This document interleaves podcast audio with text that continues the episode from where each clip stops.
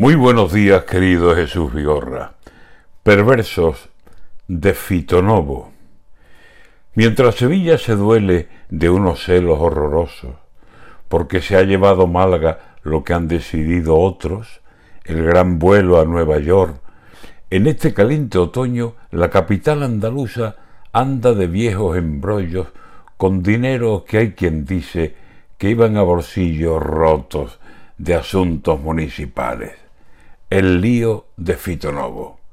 ¿Fitonovo? ¿Eso qué es? Yo de nada la conozco.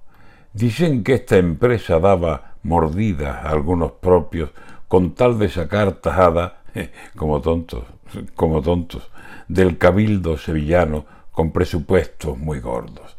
Extrañas contrataciones de aquellos tiempos gloriosos, cuando don Alfredo Sánchez era alcalde, hoy son cocos que le están quitando el sueño a unos cuantos, a unos pocos. Y mientras voces de dentro aceptan que sí, hay otros que dicen que no, que no.